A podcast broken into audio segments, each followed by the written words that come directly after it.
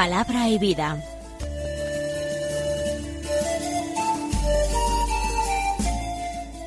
Con el padre Manuel Horta desde Sevilla.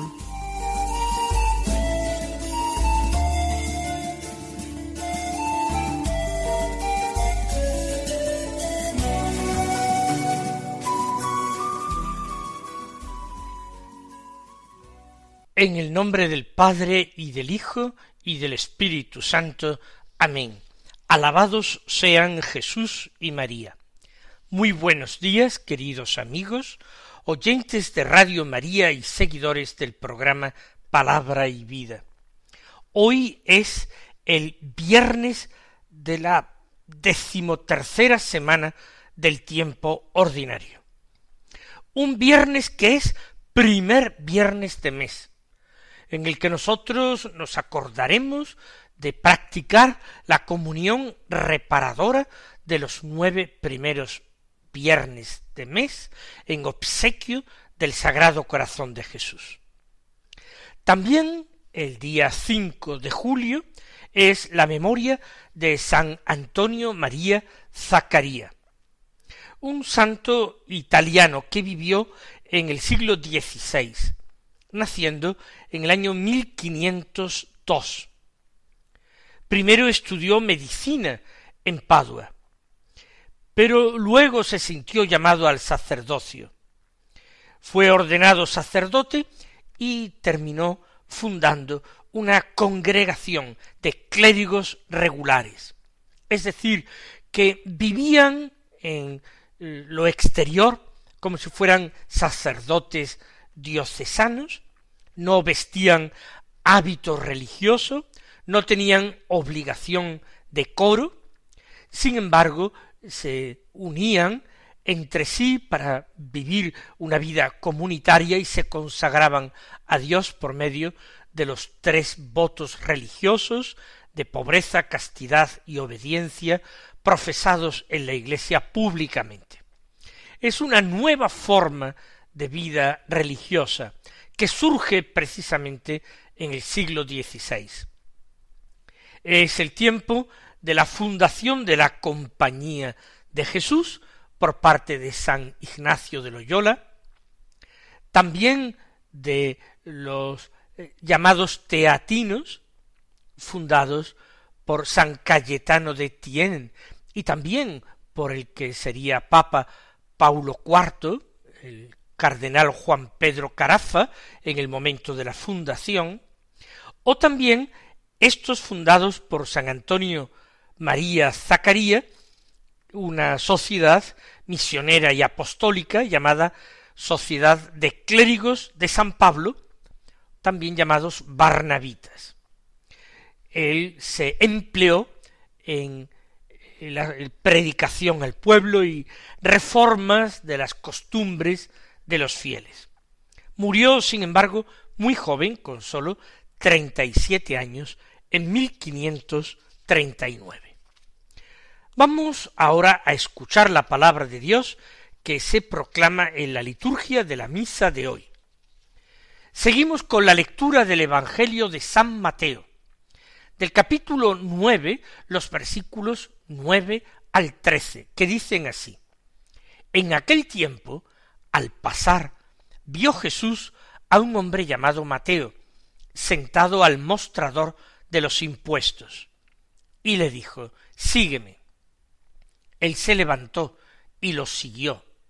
Y estando en la casa, sentado a la mesa, muchos publicanos y pecadores que habían acudido, se sentaban con Jesús y sus discípulos. Los fariseos, al verlo, preguntaron a los discípulos, ¿Cómo es que vuestro maestro come con publicanos y pecadores?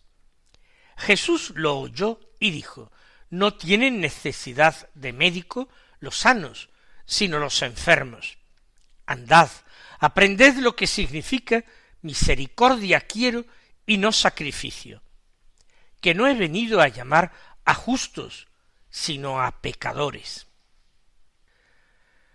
Jesús está en Cafarnaún. Recordemos el Evangelio de ayer, él ha llegado a aquella ciudad.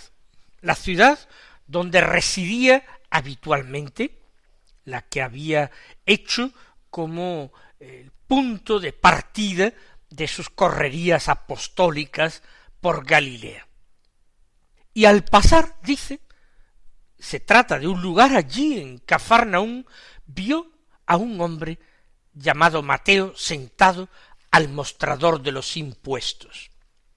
La presentación de este personaje es muy breve.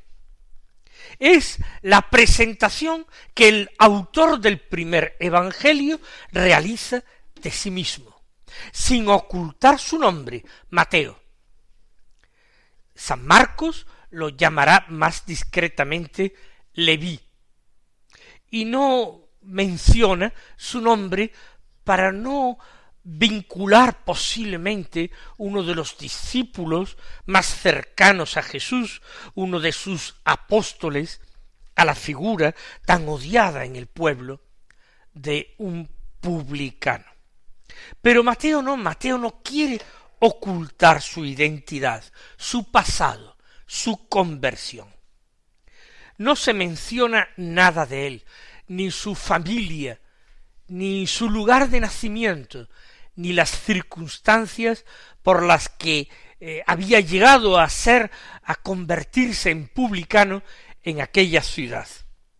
Él estaba sentado al mostrador de los impuestos, en alguna vía pública donde hubiera mucho tránsito de personas, para hacerse visible y para facilitar el que cada uno cumpliera la obligación que tenía para con Roma, para con el imperio romano, de pagar el publicum, ese impuesto al que todos los súbditos de las provincias del imperio tenían que someterse.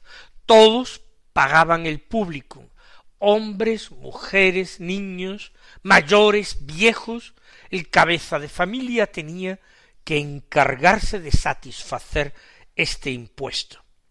Y como yo ya lo he recordado en muchas ocasiones, los romanos arrendaban la cobranza de este impuesto del publicum a personas que pujaban para hacerse con esta cobranza en una determinada zona, eh, en varias ciudades o pueblos. Y luego, habiendo adelantado esta persona el dinero a la administración romana, se encargaba de recaudarlo todo, por supuesto con suficientes eh, ganancias. Y en el caso de, no ser eh, obedecido, respetado, de negarse alguno a pagar el publicum, ellos que podrían tener el censo de las personas obligadas en su territorio, podían acudir al brazo armado de Roma, para exigir este cumplimiento. Allí está Mateo, en público, un hombre que está separado de sus conciudadanos por un muro de separación invisible, un muro hecho de rechazo, de desprecio, un muro hecho de marginación de la vida pública y lo que es peor de la vida religiosa, porque los publicanos no podían siquiera entrar en la sinagoga para cumplir con sus deberes religiosos, ya que eran considerados pecadores públicos, personas que vivían públicamente en pecado. Allí estaba Mateo y Jesús, que pasa por allí, le dice una sola palabra, sígueme no es el único de los apóstoles en ser llamado de esta manera.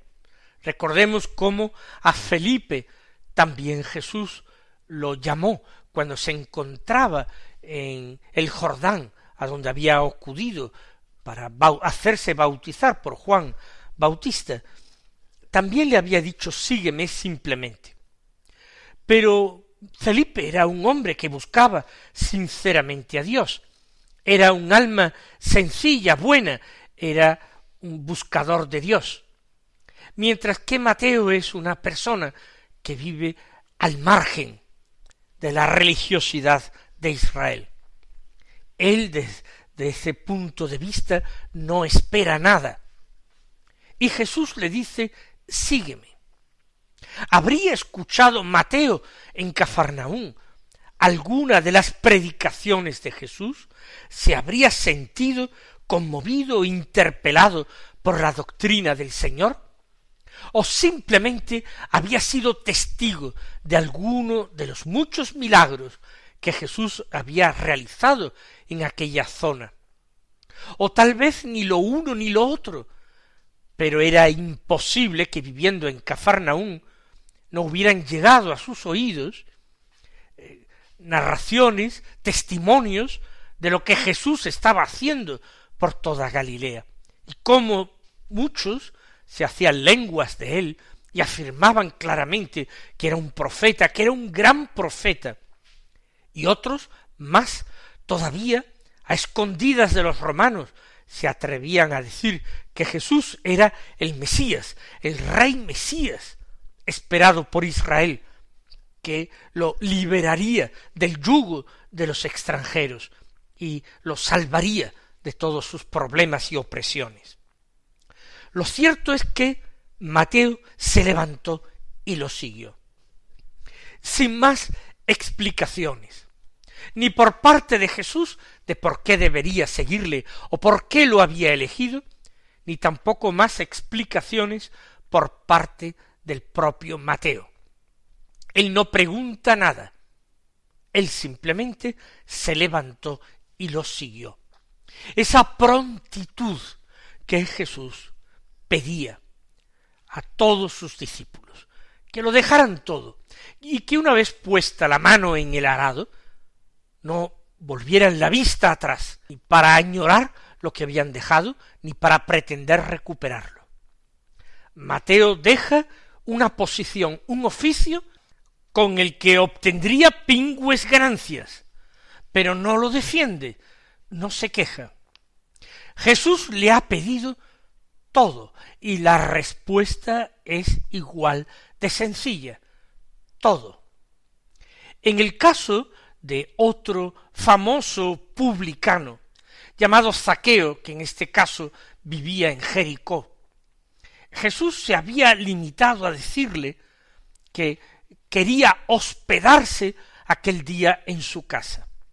Y Zaqueo le había ofrecido un banquete a Jesús y en el colmo de su alegría, de su entusiasmo, le había dicho al Señor que devolvería todo lo que había robado y que todo lo defraudado lo compensaría devolviendo el cuádruple.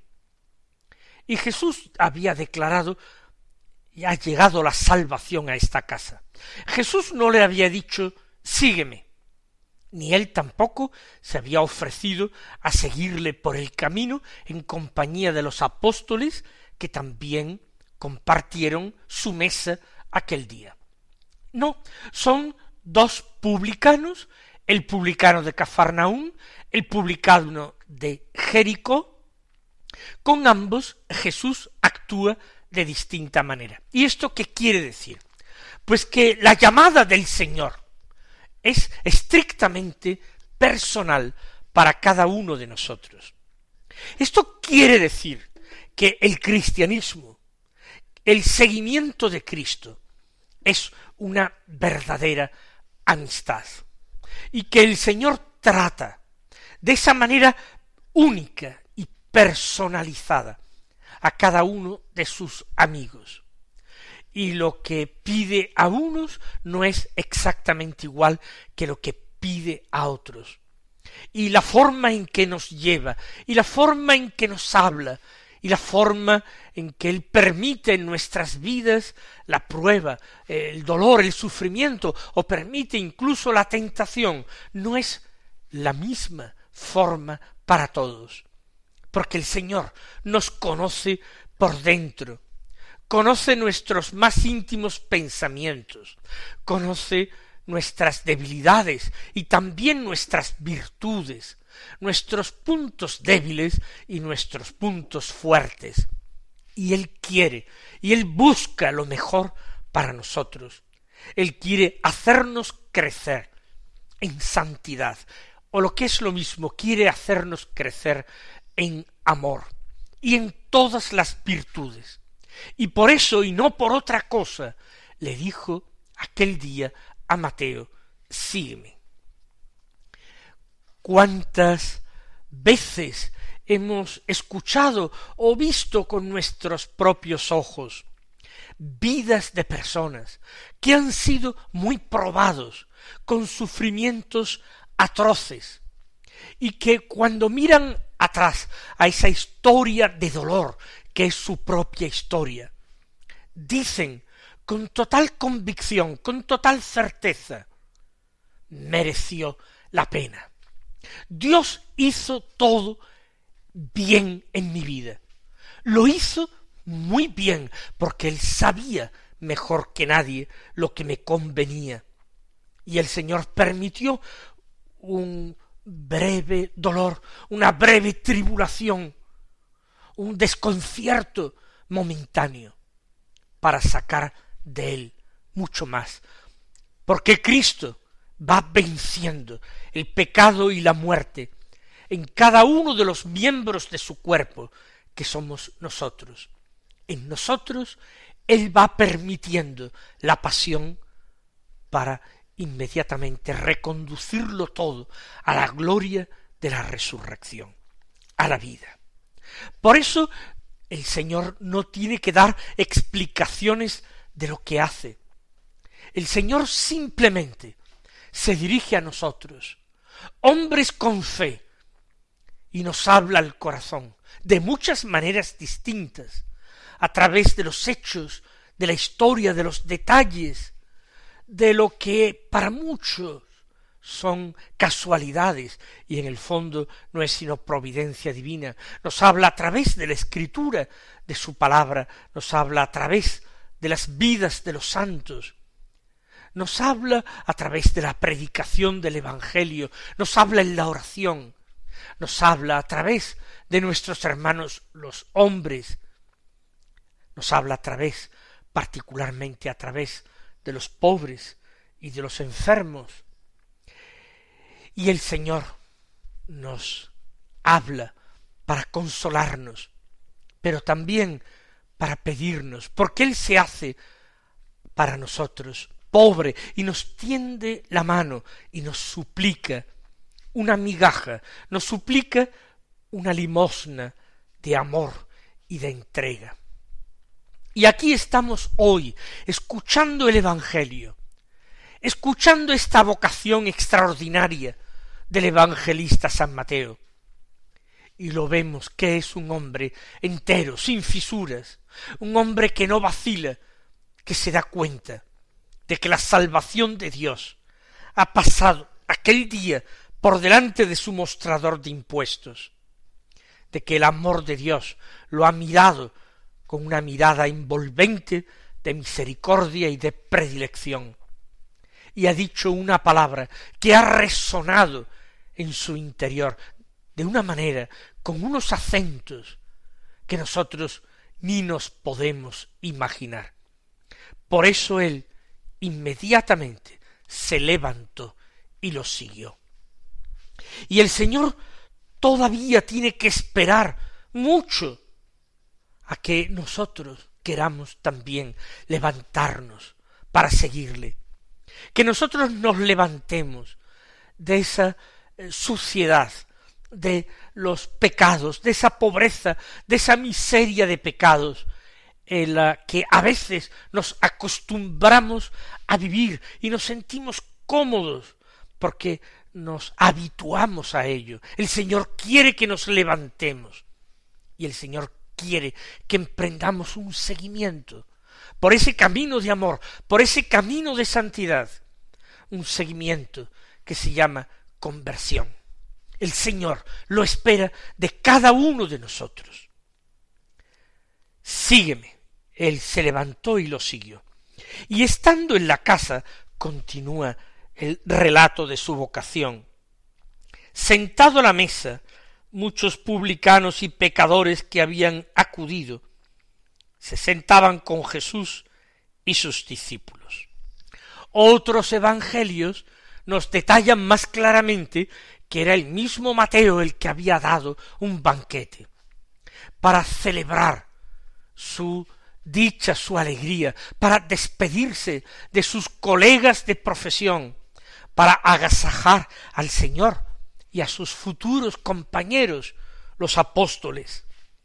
Y es en esa mesa, en casa de Mateo, cuando muchos publicanos y pecadores, pecadores públicos, quiere decir, tienen oportunidad de acercarse a Jesús, hablar con Él en corta distancia, sentarse con Él y no sentir como aquel hombre santo, aquel rabí famoso, aquel hacedor de milagros, aquel exorcista reputado, aquel profeta grandísimo, aquel que muchos consideraban el Mesías. No les miraba con asco, sino con amor y con esperanza, y que compartía su mesa y su conversación con gusto. Se sentaban con Jesús y sus discípulos. Y eso es lo que provoca tristemente la reacción de los fariseos, que no comprenden cómo Jesús se sienta a la mesa con pecadores públicos, porque eso sería una manera de contaminarse con la impureza de estos hombres, sería una manera de contagiarse de su pecado, y no entendían que Jesús, que era el Cordero de Dios, que el mismo Dios había preparado para la salvación de los hombres, tenía precisamente que contagiarse del pecado de los hombres, no en el sentido de que él tuviera que pecar, sino en el sentido de que tenía que cargar con el pecado de los hombres, y tenía que llamarlos a todos a conversión. Por eso Jesús a la pregunta inquisitiva de los fariseos cómo es que come con publicanos y pecadores, responde no tienen necesidad de médico los sanos, sino los enfermos. Es una respuesta de una lógica aplastante. Él ha venido precisamente a llamar a los pecadores, a los alejados de Dios. ¿Cómo los llamaría? ¿A distancia? No, tendría que acercarse a ellos. No tienen necesidad de médico los sanos. Andad, aprended lo que significa misericordia quiero y no sacrificio. Esto es lo que dice la Escritura, y yo no he venido a llamar a justos, sino a pecadores. Vamos nosotros a pedir gracia a Dios en la oración de esta mañana, Vamos a pedir esta gracia, que aprendamos lo que significa la palabra de Dios. Misericordia quiero y no sacrificios. Que aprendamos a entender el estilo de Dios. Que aprendamos a descubrir cada día la voluntad de Dios. Que nos convirtamos a Él como se convirtió un día Mateo. Que el Señor os colme de sus bendiciones y hasta mañana si Dios quiere.